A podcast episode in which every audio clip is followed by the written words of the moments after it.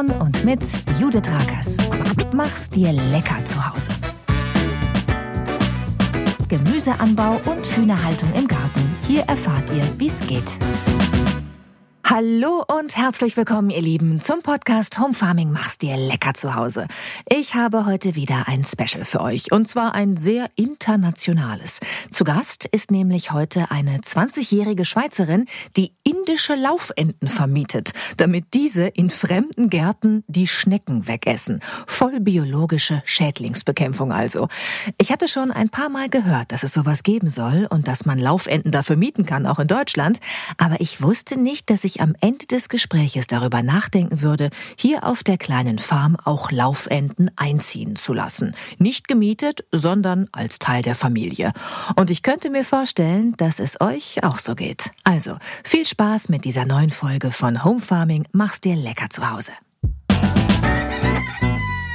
Home Farming, der Podcast. Mach's dir lecker zu Hause. Da wir ja alle gemeinsam Gemüse angebaut haben in den letzten Monaten, hatten wir alle das gleiche Problem. Ständig kamen irgendwelche anderen Gartenbewohner und haben uns die leckere Ernte streitig gemacht. Mit ein paar Raupen, Schnecken und Wühlmäusen teilt man ja vielleicht noch gerne den Salat und die leckeren Möhren im Beet. Aber wenn die Schädlinge in Scharen kommen und wie eine biblische Plage über unsere Beete herfallen, dann ist schlecht. In Folge 10, Ende Juni, habe ich deshalb im Podcast mit euch über Schädlingsbekämpfung gesprochen, weil mich ganz viele Hilferufe von euch erreicht hatten. Und es ging in dieser Folge ganz viel um Prävention. Wie auch schon in Folge 6, damit es erst gar nicht dazu kommt, dass für euch nichts mehr übrig bleibt, weil Schnecken und Co. euch in Windeseile alles wegessen. Denn am besten ist es, ich sage es nochmal ganz, ganz deutlich, ihr baut euch einen Schneckenzaun um eure Beete, was diese biblische Plage angeht. Wenn ihr jetzt so langsam alles aberntet und auch nichts mehr neu einsehen wollt, dann könnt ihr das eigentlich jetzt schon direkt vorbereiten fürs nächste Jahr. Denn die Schnecken dürfen erst gar nicht reinkommen ins Beet. Wenn sie erstmal drin sind und dort genüsslich essen, legen sie dort auch ihre Eier ab. Und dann ist der Kampf verloren. Wenn das Kind aber schon in den Brunnen gefallen ist, die Schnecken in diesem Sommer also in schleimigen Hundertschaften euer Beet besiedelt haben und dort wahrscheinlich auch Tausende von Eiern reingelegt haben, dann Greift nicht zu Chemikalien, sondern zu einer vollbiologischen Methode. Holt euch indische Laufenten in den Garten, für die eine salatfressende Schnecke die Delikatesse schlechthin ist. Man kann die Enten für diesen Service sogar mieten. Und wie das abläuft, das frage ich jetzt eine Expertin. Und ich freue mich über meinen ersten internationalen Gast im Podcast, Amelie Lindner aus der Schweiz. Hallo. Hi. Amelie, von wo aus bist du uns genau zugeschaltet? Ähm, ich sitze hier äh, gerade in der Nähe von Bern. Ittigen heißt das. Sagt man eigentlich Grüezi? Äh, Grüßig.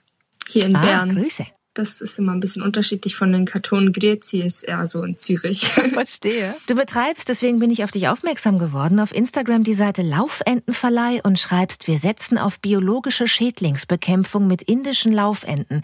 Das heißt, bei dir kann man Laufenten mieten, die dann im Garten die Schnecken wegfressen, richtig? Genau, so ist es. Also sie fressen so gut wie ähm, alles, was eigentlich wir genau gerade im Garten nicht haben wollen, wie eben zum Beispiel diese Schnecken oder auch Engerlinge.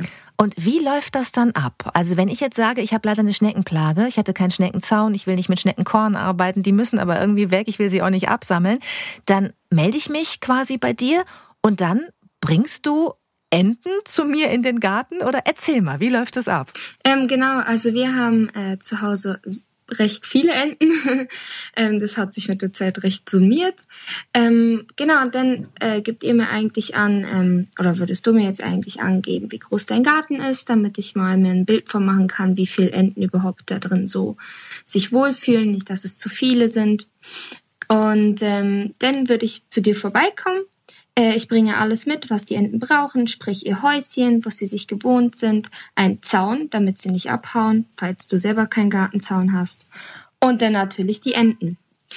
Und äh, die bleiben dann so bis zu vier Wochen. Wenn du möchtest, natürlich auch länger bei dir im Garten. Und äh, ja, verputzen so täglich ähm, recht viel Schnecken.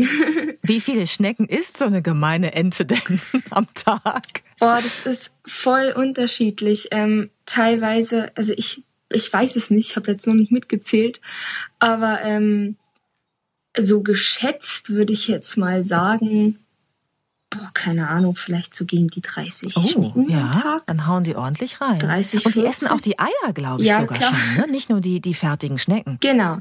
Also sie sind eigentlich sehr gut darauf eingestellt, da sie einen ähm, doch recht länglichen Schnabel haben, können sie tief in die Erde reinbohren und eigentlich genau in der Höhe, wo die Schnecken ihre Eier legen, können sie die dann gleich wieder aus dem Boden rausholen, sodass wir eigentlich fürs nächste Jahr wie vorgesorgt ist und die kleinen Schnecken gar nicht mehr schlüpfen können. Sag mal, aber das sind jetzt ja spezielle Enten, ne? Also ich glaube, man, man darf die jetzt nicht verwechseln mit Enten, die man so im Park im Teich sieht, sondern Nein. deine Enten, also die indischen Enten, diese Laufenten, die, die sind so ein bisschen, ich würde jetzt mal sagen, äh, ich bin ja kein Experte, aber die sind so länglicher. Die sehen fast aus wie eine Gans, finde ich. Ja, genau. Ähm, sie sind sehr speziell. Sie sind sehr schmal und auch ähm, recht hoch gewachsen. Das, was so wir kennen, sind so die Stockenten, die man auf dem Teich sieht, die so klein sind und eher so wie eine Ente für die Badewanne aussehen. Und ähm, diese Enten, das sind indische Laufenten. Ähm, die kommen tatsächlich auch aus Indien und sind eigentlich nach Europa gekommen, weil sie gerade so schön und speziell aussehen. Das fanden die Engländer damals ganz toll. Und dann hat man eben herausgefunden, dass die sehr, sehr gerne ähm, speziell diese Schnecken fressen. Das fanden die scheinbar total toll. Und äh, sie sind wirklich eigentlich eigentlich so als Haustierrasse gedacht. Also sie sind jetzt auch nicht so als Schlachtente gedacht, weil es ist wirklich nicht viel dran. Man kann diese Ente nicht essen. ähm, ja, genau, als die Rasse sind sie eigentlich hierher gedacht. Und jetzt hast du gerade gesagt, dass du immer fragst, wie groß ist euer Garten? Ne? Also von denjenigen, die die Enten äh, leihen wollen. Und dann äh, können die Enten vier Wochen bleiben. Wenn ich jetzt einen riesigen Garten habe, bleiben die Enten dann noch länger oder würdest du dann einfach mehr Enten liefern? Ähm, also unsere größte Gruppe sind vier Enten. Ähm, die machen wir so auf ähm, 1000 Quadratmeter. Wenn jetzt der Garten wirklich also riesig ist, keine Ahnung, 2000 Quadratmeter, ähm, dann hätte ich, dann würde ich Ihnen einfach empfehlen, dass Sie die Enten wirklich vielleicht länger halten sollten, weil also einmal ist es so, dass ja ähm, im Sommer vor allem regnet es ja teilweise echt wochenlang nicht. Und dann können die Schnecken auch nicht, also dann kommen die Schnecken einfach auch nicht nach vor und dann können die Enten auch nicht so viel Schnecken fressen. Ähm, daher ist es eh schon mal ein bisschen klüger, wenn man sie ein bisschen länger halt. Ähm, andererseits, wenn es halt so eine große Fläche ist und man wirklich sehr viele Schnecken hat, ähm, da muss man halt eben wirklich darauf achten und denken, auch dar daran denken, dass halt einfach am Tag mal der Magen voll ist von den Enten und auch Mhm. vier halt einfach nicht alle schaffen an einem Tag. Sag mal, und wenn mein Garten jetzt ganz klein ist, würdest du dann auch eine einzelne Ente bringen? Ich glaube nicht, ne? Das sind doch Herdentiere wie Hühner auch, oder? Äh, ja, genau. Es sind äh, sehr, sehr soziale Tiere. Ähm, auf freien Fall geht eine Ente. Ähm, die würde innerhalb kürzester Zeit eigentlich sterben, weil sie Oh depressiv wird. Ähm, und wie gesagt, die sind sehr sozial. Also sie sind hängen auch sehr aneinander. Also wenn sie jetzt auch nach Hause kommen und wieder zu den anderen Kollegen sozusagen gehen, ähm, mit denen kommen sie zwar auch gut klar, aber sie gehen dann in, ihrer, in ihrem Grüppchen einfach, verbringen sie ihren Tag. Sie Mhm. sind mega, sie hängen mega aneinander, sind sich sehr, sehr treu. Ja, das ist schon sehr wichtig. Deswegen tauschen wir eigentlich auch keine Enten untereinander aus. Ah, okay. Äh, Und äh, ein, ein Paar, ist das dann immer ein Männchen und ein Weibchen oder gibt's auch Frauenfreundschaften? Äh, klar gibt's auch Frauenfreundschaften. Ähm, wir vermieten eigentlich immer ein Männchen und Weibchen oder halt ein Männchen mit mehreren Weibchen. Es kann aber auch geben, dass sich, es ist sehr bekannt, dass sich vor allem die Männchen nicht miteinander verstehen. Wir haben auch eine Männchengruppe, die versteht sich sehr gut.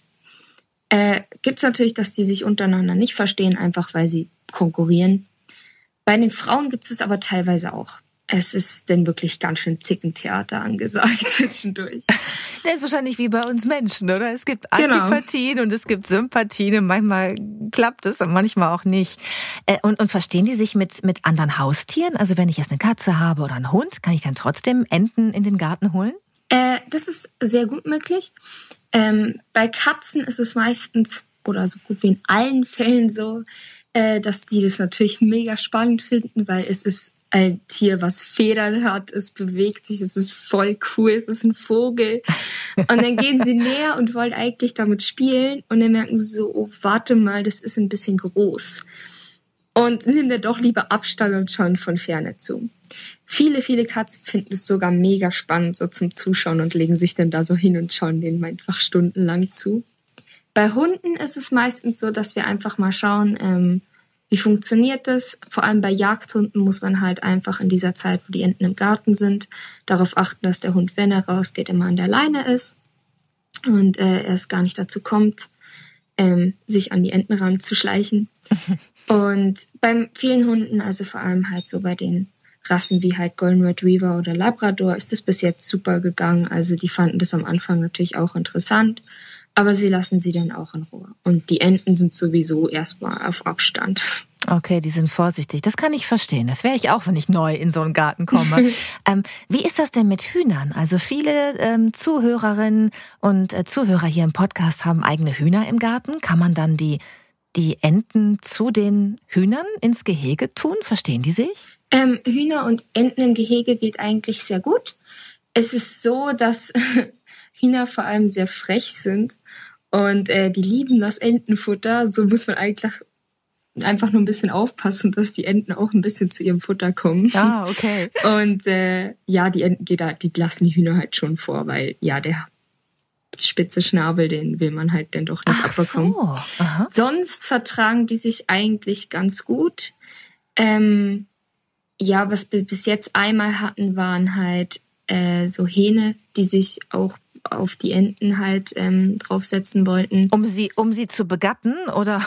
ah, ja. Okay. Ja. Ja.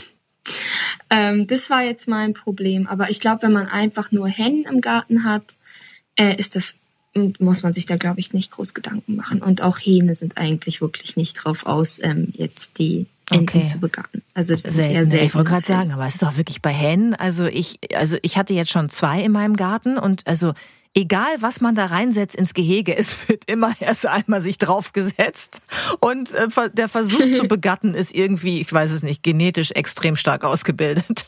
Ich habe ein, äh, ich habe aus einem Holzblock ein Huhn geschnitzt mit einer Motorsäge im Rahmen einer Fernsehreportage.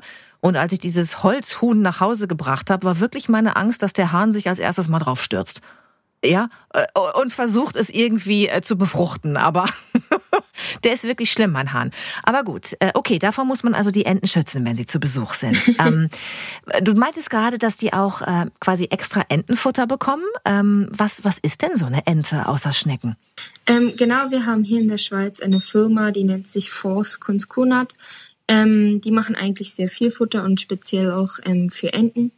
Es sind einfach noch so Mineralien drin, die sie so über die Schnecken, sage ich jetzt mal, nicht aufnehmen können und über die Engerlinge.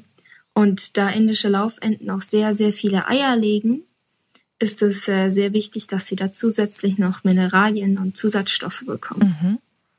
Und äh, was ist, wenn ähm, die Enten im Garten sind? Du hast gerade gesagt, ihr bringt manchmal auch ein Pärchen, ne? Und dann anfangen, ich weiß nicht, zu brüten? Kann das passieren?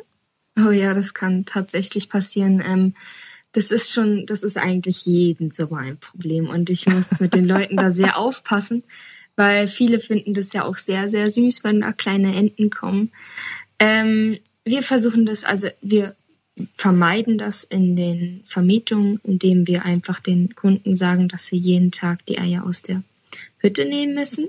Weil eine Ente, die legt sich nicht auf ein Ei und auch nicht auf zwei, sondern eigentlich erst so auf gegen die zehn legt sie sich dann erst drauf, mhm. oder? Ähm, ist ja auch wie ein Huhn sammelt ja eigentlich auch immer mehr ja, Eier. Ja, genau. Es ist ähnlich genau. wie bei Hühnern, tatsächlich. Ja. Genau. Weil sonst bringt es, also sonst rentiert das ja einfach gar nicht, oder? Ähm, viele sind dann aber so, okay, ähm, wenn du mir jetzt Tag das Ei wegnimmst, dann setze ich mich halt auf eins drauf. Und das haben wir öfters bei den Kunden und äh, auch Enten, die dann, die sind sehr, sehr schlau. Und dann merken sie ja, wenn du mir das halt im Häuschen wegnimmst, dann lege ich das halt draußen und verstecke das draußen. Und dann haben wir Kunden, die täglich Ostern haben und Eier suchen müssen. ähm, das haben wir jetzt wirklich sehr oft gehabt. Und äh, ja, da muss man halt einfach durch, weil das Problem ist, wenn man die Eier da lässt und die Ente brüten lässt, dann macht sie einmal nicht ihren Job, für die sie da eigentlich da ist, oder? Der frisst sie ja nicht mehr. Mhm. Und, das ist auch wie bei äh, Hühnern, ne? Genau. Und ja. die Sache ist, sie brütet vier Wochen lang. Und so lange ist sie ja gar nicht da. Und wenn wir den eigentlich wie abbrechen und sie zwischen der Brutzeit, wo sie eigentlich ja noch am Brüten wäre, dann abholen, dann hat sie eigentlich, ist wie für einen Menschen ein Schwangerschaftsabbruch. Mhm. Und da wird sie, das haben wir teil auch schon einmal gehabt, leider. Und die Ente hat wirklich, man hat gemerkt, sie ist mega gestresst gewesen und es mhm. ist ihr mhm. wirklich gar nicht gut gegangen. Und äh, da sind wir jetzt wirklich, da achten wir stark drauf, dass das nicht passiert. Mhm. Und ähm, wenn man die Eier jetzt jeden Tag wegnimmt, ne? Also kann man, mhm. kann man die essen? Also ja, auf jeden ich Fall. Ich mache das gleiche wie mit meinen Hühnern. Ne? Ich hole auch immer die Eier raus. Äh, bei genau. mir will eigentlich immer nur pro Jahr eine brüten zur gleichen Zeit. Manchmal dann die zweite Henne noch mal ein paar Wochen später. Aber ich habe eigentlich immer ganz, ganz viele Eier, die ich einfach so nehmen kann, weil da keiner drauf sitzen will und weil keiner Nachwuchs äh, irgendwie ausbruten möchte.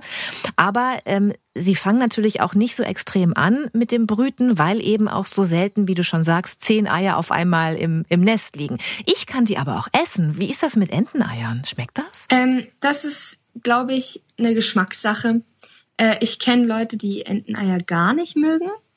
Ich selber finde sie besser.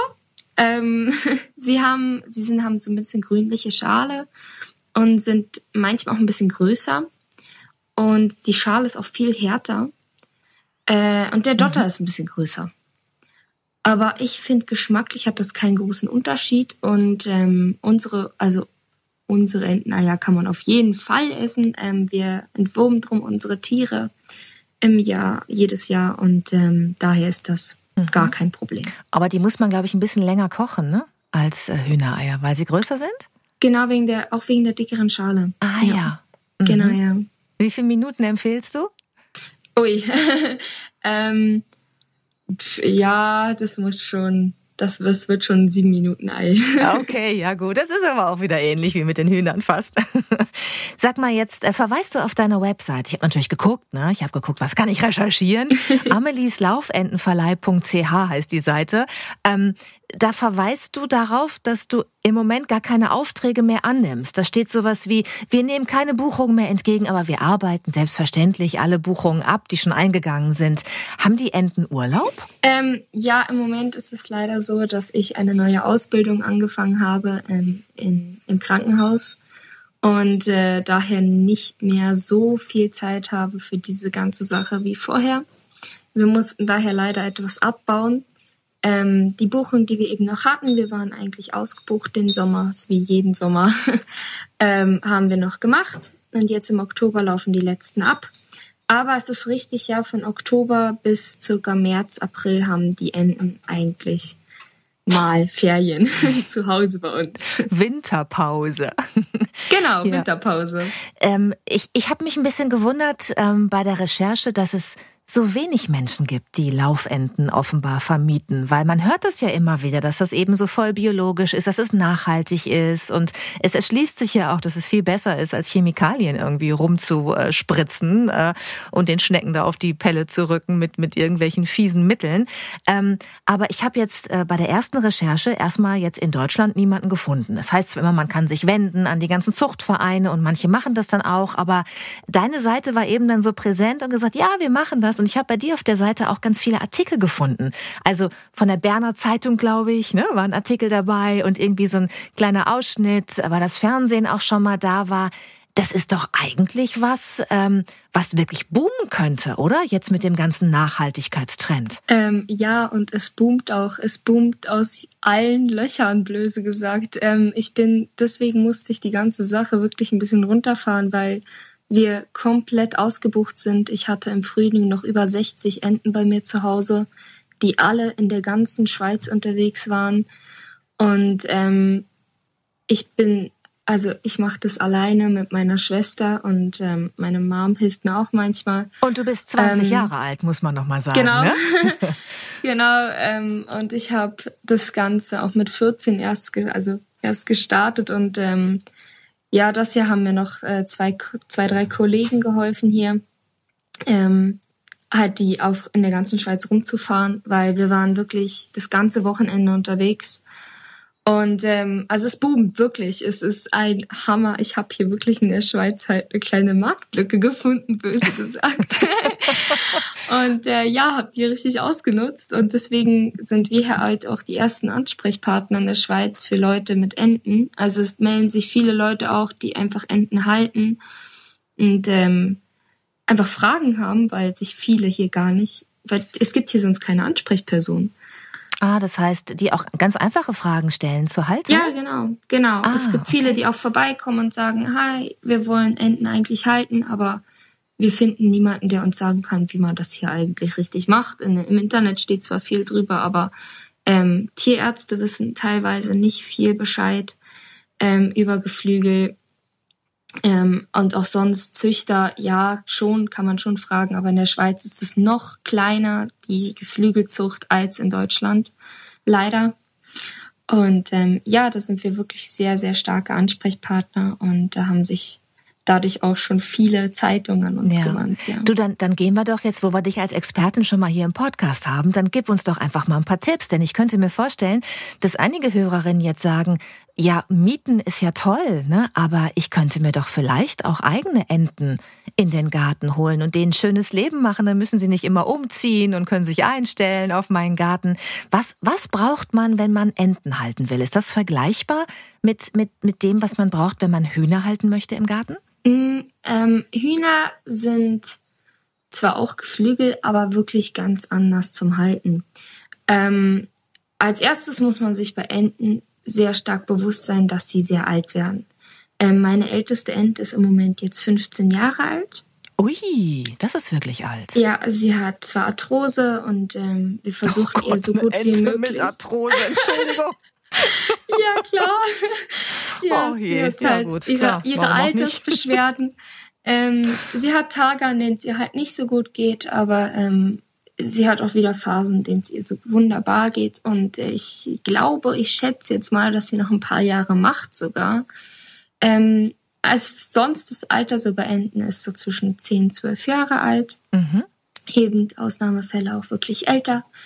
Und wenn man sich dem bewusst ist und sich wirklich darauf einstellt, okay, gut, so lange kann ich das Tier halten. So ähm, wie ein ähm, Hund eigentlich, ne? Das Lebensalter Hund, ja. eines Hundes. Ne? Genau, ja. ja.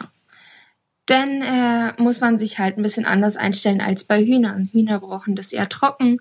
Die brauchen ihre Stangen und ihre Brutkästen, wo sie sich auch verstecken können und ähm, da ihre Eier in Ruhe legen können. Bei Enten ist es gar nicht so. Enten brauchen als erstes mal einen Teich. ähm, sie sind unglaublich gerne und all sehr, sehr gute Schwimmer und Taucher.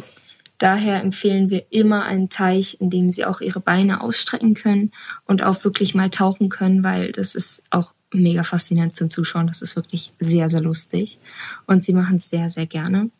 Würde es ähm, denn reichen, weil jetzt hat ja nicht jeder einen Teich, ne? würde es auch reichen, wenn man denen eine große ich sag mal, eine Badewanne dahinstellt ja, ja, oder für Kinder so einen kleinen Swimmingpool, wo sie drin schwimmen können? Auf jeden Fall. Sie sollten einfach ihre Beine wirklich ausstrecken können. Genau. Mhm. Das ist schon mal sehr wichtig. Das andere Wichtige bei dem Thema Punkt Wasser ist, äh, das muss jeden Tag gewechselt werden, weil Enten sind sehr große Schmutzfinken und ähm, sie dadurch, dass sie jeden Tag durch den ganzen Garten wandern und den ganzen Tag ihren Schnabel im Dreck halten, waschen sie den auch. Und zwar alle fünf Minuten. Und man ah. hat eigentlich sehr schnell den ganzen Dreck, den man eigentlich noch am Boden hatte, im Wasserbecken. Aber dafür sind die Schneckeneier weg. Genau, das muss man. Man muss da halt Kompromisse eingehen, sagen wir so. genau, und ähm, das frische Wasser brauchen sie halt einfach, weil sie sich da drin auch halt putzen müssen und ähm, sonst das Gefieder eigentlich nicht mehr den Schutz gibt vor dem Wetter, den es eigentlich halten sollte. Mhm. Und wie groß sollte der Auslauf sein? Genau, der Auf Auslauf ist eigentlich so, ähm, hier in der Schweiz ist es vorgeschrieben, dass man pro Ente 100 Quadratmeter haben sollte. Mhm. Also schon ein ganz schön großer Auslauf, ne? Genau, es sind Laufenten. Ja, eben. Viel mehr, muss man noch mal deutlich sagen, als bei Hühnern, wo man ja immer sagt, okay, wenn du eine kleine Gruppe von vier Hühnern hast, dann ist ein 20 Quadratmeter Auslauf schon schön, weil es auf jeden Fall schon mehr ist, als sie in der industriellen Haltung haben. Das ist schon fast Tierschutz, ne? wenn du so eine kleine, eine kleine Fläche hast. Und bei einer Ente sind es 100 Quadratmeter pro Tier. Das ist natürlich ordentlich. Ja, genau. Ich weiß jetzt echt nicht, wie es in Deutschland vorgeschrieben ist. Wir haben hier in der Schweiz sehr starke und strenge Vorschriften. Gut ähm, so. Ja, ja, auf jeden Fall. Gut so. Auf jeden Fall, ja. Und bei den Hühnern ist das auch viel strenger vorgeschrieben. Also da muss man echt viel mehr Platz halten wenn man Freilandhühner haben will. Ähm, ich will nicht sagen, dass wir hier perfekt sind. Äh, wir haben jetzt denn nächstens wieder eine Abstimmung wegen der Tierhaltung. Ähm, das läuft ja auf jeden Fall auch noch auf Hochtouren. Und ähm, da wird noch dran gearbeitet. Mhm. Ähm, genau, und dann ist bei Enten eigentlich so, dass der Stall muss gar nicht viel komfortabel haben, wie bei Hühnern, die dann noch ihre Stangen brauchen und ihre Kisten, sondern ein Entenstall, der ist eigentlich schon gut ausgelegt, wenn er einfach ein bisschen höher ist, damit sie den Kopf halt auch ausstrecken können. Man muss da ein bisschen die Höhe der Enten beachten. Mhm. Und ähm, genau, dann sollte man halt einfach auch beachten, dass das ähm, windgeschützt steht und ähm, regengeschützt vielleicht auch. Und genau, dass ähm, sie einfach durch eine kleine Tür reinkommen sollten. Die sollte nicht, das Häuschen sollte nicht allzu hoch sein, weil Enten haben das nicht so gerne, wenn sie so eine hohe Leiter hochgehen müssen, beziehungsweise ah, haben ja. sie einfach ein bisschen lange, bis sie das lernen. ein bisschen tollpatschig. Und ähm, genau, dann einstreuen würde ich immer empfehlen mit, ähm, mit Heuspäne, also mit Hobelspäne, weil Enten muss man sich bewusst sein, ähm, die sind viel, viel nasser als Hühner. Also Hühner, die ähm, koten hier recht trocken. Ja. Enten nicht. Äh, bei Enten muss man wirklich viel mehr putzen als bei Hühnern. Ähm, das geht natürlich, also es geht recht schnell. Es einmal in der Woche ist das perfekt, aber das muss man sich bewusst sein. Deswegen Stroh würde ich auf keinen Fall empfehlen, vor allem nicht im Sommer weil das muss man an alle zwei, drei Tage putzen. Ja, ist nicht so saugfähig, ne? Also ich habe bei mir so genau. Stroh, Strohhäcksel im, im Hühnerstall, das ist ganz gut, so ganz kleines, ne? Oder eben auch Hobelspäne, wie du sagst, äh, eignen sich ja auch wahrscheinlich, ne? Ähm, ja, genau. und wie machst du das dann? Also ich mache meinen Hühnerstall immer einmal am Tag, hole ich den Kot raus, mache mal neues Streu, äh, Streu rein und dann mache ich äh, einmal die Woche ein bisschen mehr sauber und alle zwei Wochen noch ein bisschen mehr und einmal im Monat mache ich so Großputz und da sprühe ich auch zum Beispiel Kieselgur, gegen Milben und Parasiten. Äh, muss man das bei Enten auch machen, so ein Milbenschutz?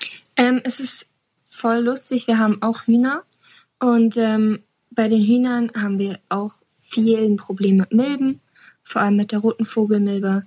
Ähm, da müssen wir mega aufpassen. Die Enten, die wohnen gleich nebendran, gar kein Problem. Nie. Die haben noch nie Ach, Milben super. gehabt. Mhm.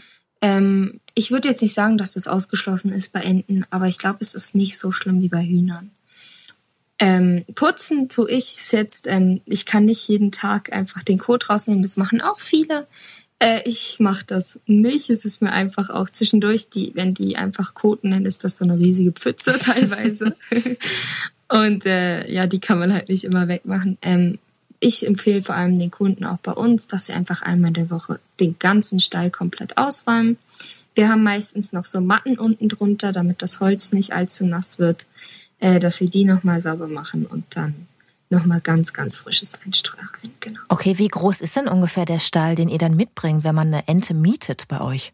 Ja, wir haben für zwei Enten einen Stall von Meter auf einen Meter. Ach so, und das würde auch reichen, wenn man sich so ein Entenpärchen zu Hause hält? Genau, es reicht eigentlich sehr gut, ähm, weil Enten sind eigentlich den ganzen Tag draußen. Also sobald man die Tür morgens aufmacht, sind die draußen und die gehen Wie auch erst wieder ne? rein, wenn's, ähm, wenn man sie reinbringt. weil mhm. Enten sind nicht wie Hühner, dass wenn es dunkel wird, dass sie automatisch reingehen. Deswegen würde ich auch nie empfehlen, eine automatische Klappe daran zu machen. Ach, das ist nicht so, dass sie automatisch reingehen. Das ist ja interessant. Da muss man. Also es gibt Enten, die gehen automatisch rein. Das ist ähm, nicht ausgeschlossen. Aber viele wollen dann wirklich noch ihre Extra-Einladung haben und ähm, bitte ins Häuschen gebracht werden. Das heißt, du musst dann jeden Abend dahin und, und die ins Häuschen bringen, damit sie sicher sind vor dem Fuchs? Oder müssen Enten vor genau. dem Fuchs keine, keine Angst haben? Äh, doch, leider. Doch, man sagt doch immer, der Fuchs hat die Gans gestohlen. Dann macht er doch sicherlich auch Enten, oder? leider, leider schon, ja, genau.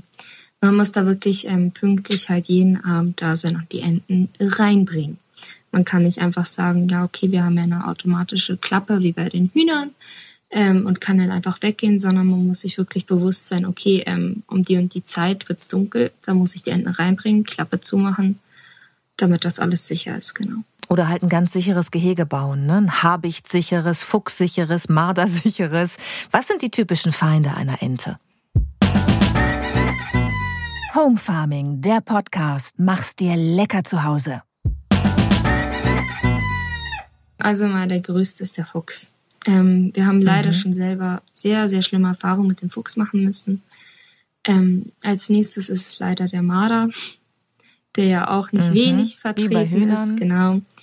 Ähm, wo es dann nicht mehr so schlimm ist, sind Habichte, Mäuse, Bussarde, alles so. Weil die so groß sind, die Tiere, ne? Oder? Genau. Die Enten sind sehr groß und das ist eher so, da denken die sich auch, hm, okay, ähm, das schaffen wir nicht.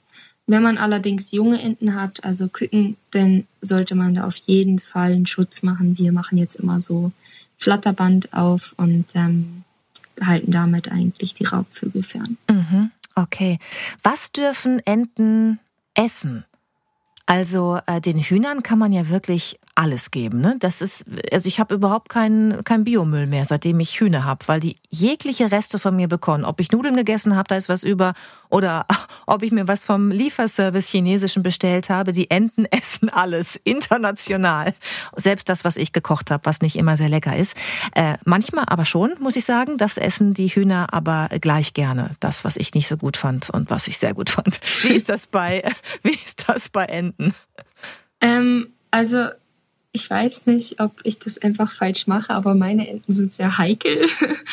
ähm, ich kenne viele Entenhalter, die äh, füttern ihren Enten eigentlich auch so Gemüsereste und so oder auch Salat.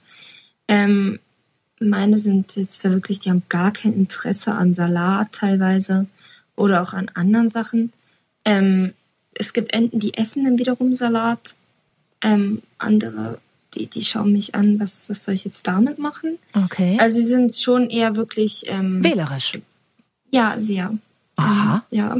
Unsere Hühner essen da auch mehr.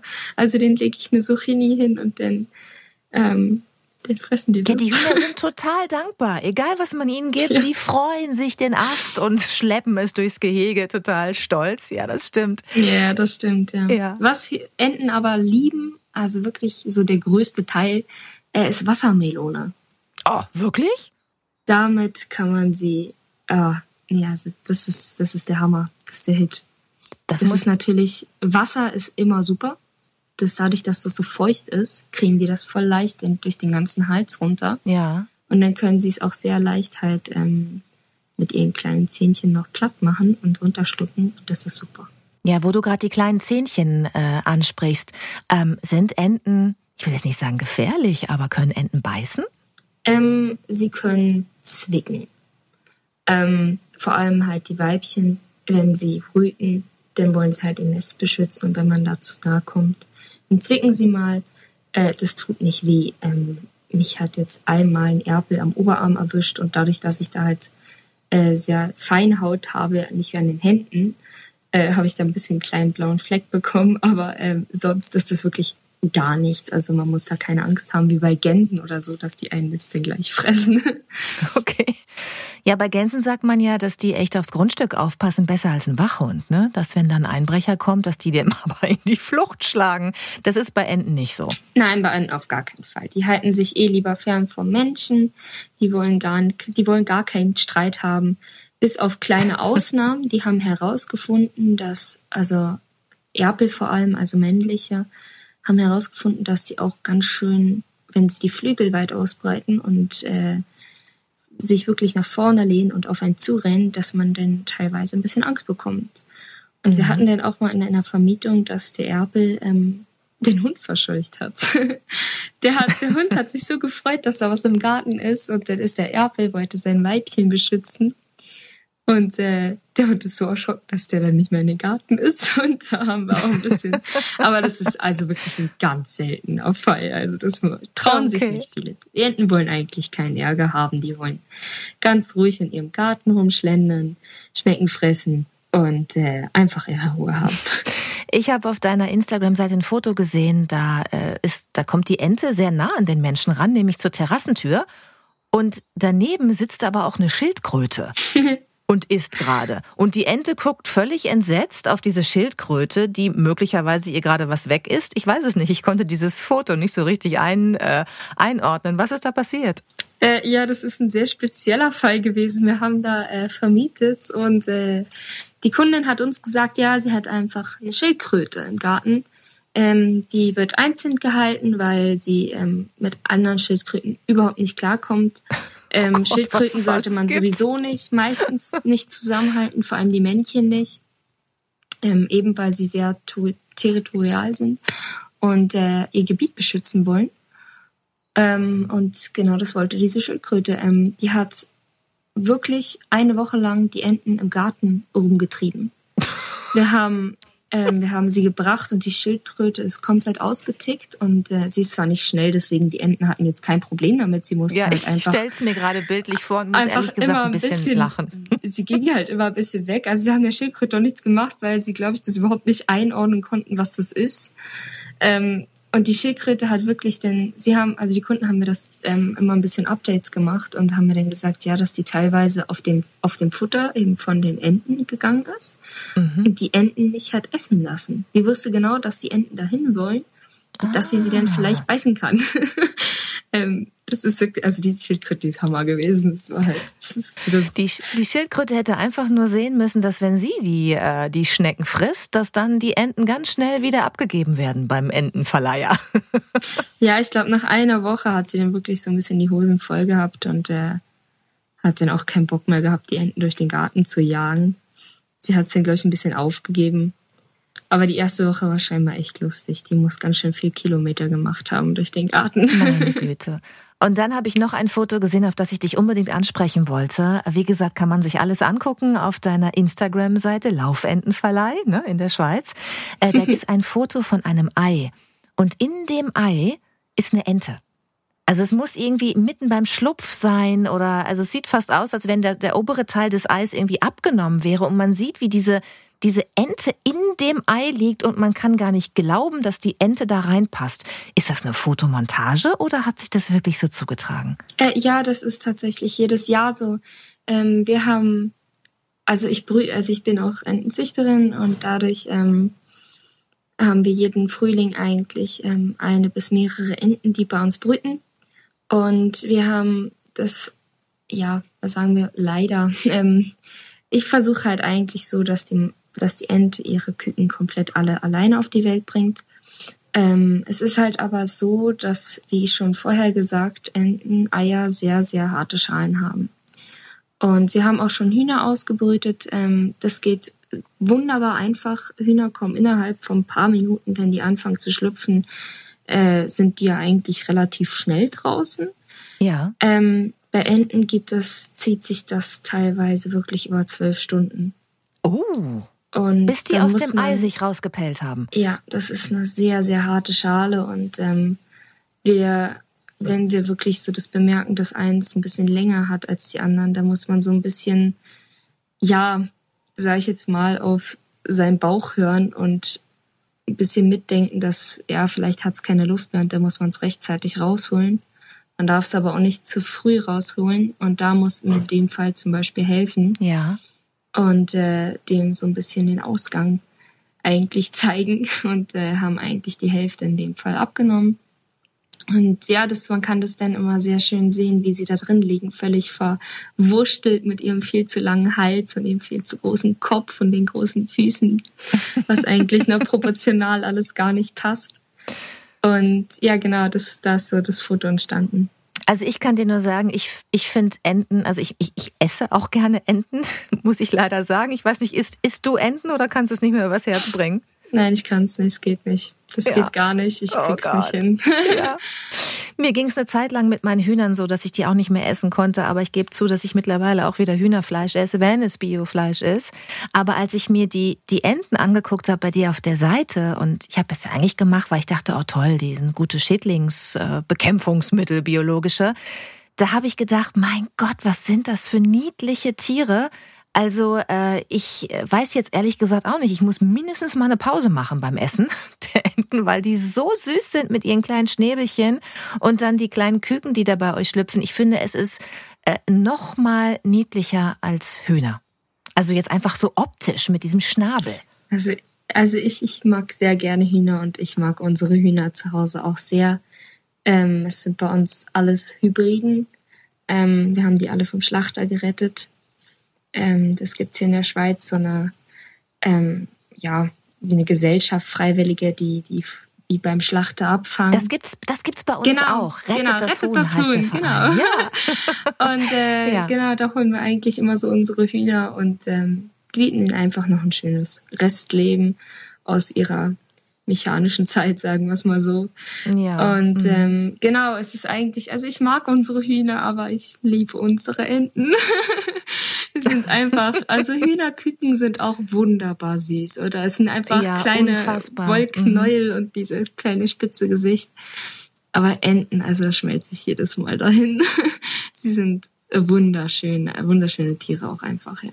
Ich bin auch ein bisschen geschmolzen beim Ansehen der Fotos auf deiner Seite und ähm, ich bedanke mich, dass äh, du uns so viel nicht nur über den äh, Entenverleih erzählt hast, sondern auch über die Haltung von Enten. Ich könnte mir vorstellen, dass der ein oder andere, der den Podcast hört, jetzt ernsthaft drüber nachdenkt, sich diese Tiere in den Garten zu holen. Ist es eine gute Idee? Bereichern Enten das Leben? Auf jeden Fall. Ähm, ich muss es auch bei den Vermietungen jedes Mal merken wir haben sehr viel auch ältere Kunden, ähm, erwachsene Kunden, äh, die bei der Abgabe der Enten dann doch mal die ein, zwei Tränen verlieren. Ach ja. Ähm, die in der Zeit, in der die Enten da waren, nicht einmal den Fernseher angemacht haben, weil sie jeden Tag draußen saßen, um die Enten zu beobachten. Und es fällt mir auch bei mir selber auf, wenn ich nach Hause komme, dann stelle ich mich erstmal vor das Entengehege und schaue den erstmal manchmal eine halbe Stunde zu und vergesse total die Zeit. Das ist wunderbar. Es ist, ähm, sie sind, sie bereichern schon sehr, ja. Und sie haben auch jeder ihren eigenen, sehr, sehr starken, teilweise Charakter. Und es ist wirklich sehr lustig, die immer jeden Tag mehr kennenzulernen. Amelie, schöner kann man es nicht sagen. Ich bedanke mich, dass du zu Gast warst in diesem Podcast. Amelie ja, Lindner aus der Schweiz. Grüß die Enten von uns. Auf jeden Fall. Ich war sehr gerne hier. Danke. Home Farming, der Podcast. Mach's dir lecker zu Hause. So, ihr Lieben, da haben wir wieder eine ganze Menge gelernt, oder? Eigentlich wollte ich mit Amelie nur ein kurzes Interview führen und das einbauen in eine, ich sag mal, ganz normale Podcast-Folge mit Gartentipps, also Einsätipps und Rezepten. Aber ich war dann so interessiert, dass ich es einfach ablaufen lassen. Und das ist ja auch das Schöne an diesem Podcast, oder? Wir haben hier keine Zwänge. Wenn wir was interessant finden, dann widmen wir uns dem. Und wer sich nicht für das Thema Garten interessiert, der hört sowieso nicht zu.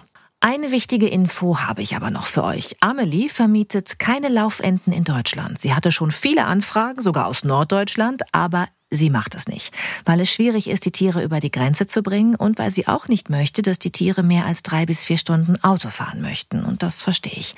Wenn ihr Interesse am Mieten von Laufenten habt, dann müsstet ihr euch an einen Züchter in eurer Nähe, in eurer Region wenden. Es soll einige geben, die diesen Service auch hier in Deutschland anbieten. Aber eigentlich ist es noch schöner, wenn die Enten Familienmitglieder werden, oder? Also ich denk mal drüber nach. Nächstes Jahr.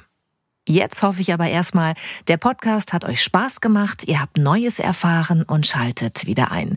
In der nächsten Folge geht's dann wieder ums Einsehen von Gemüse, um alles, was jetzt im Herbst noch möglich ist und um ganz konkrete Rezepte. Versprochen. Also, bis bald, ihr Lieben. Oder wie man in Entenhausen sagt, Knack, knack.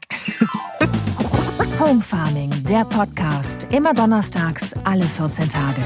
Mach's dir lecker zu Hause.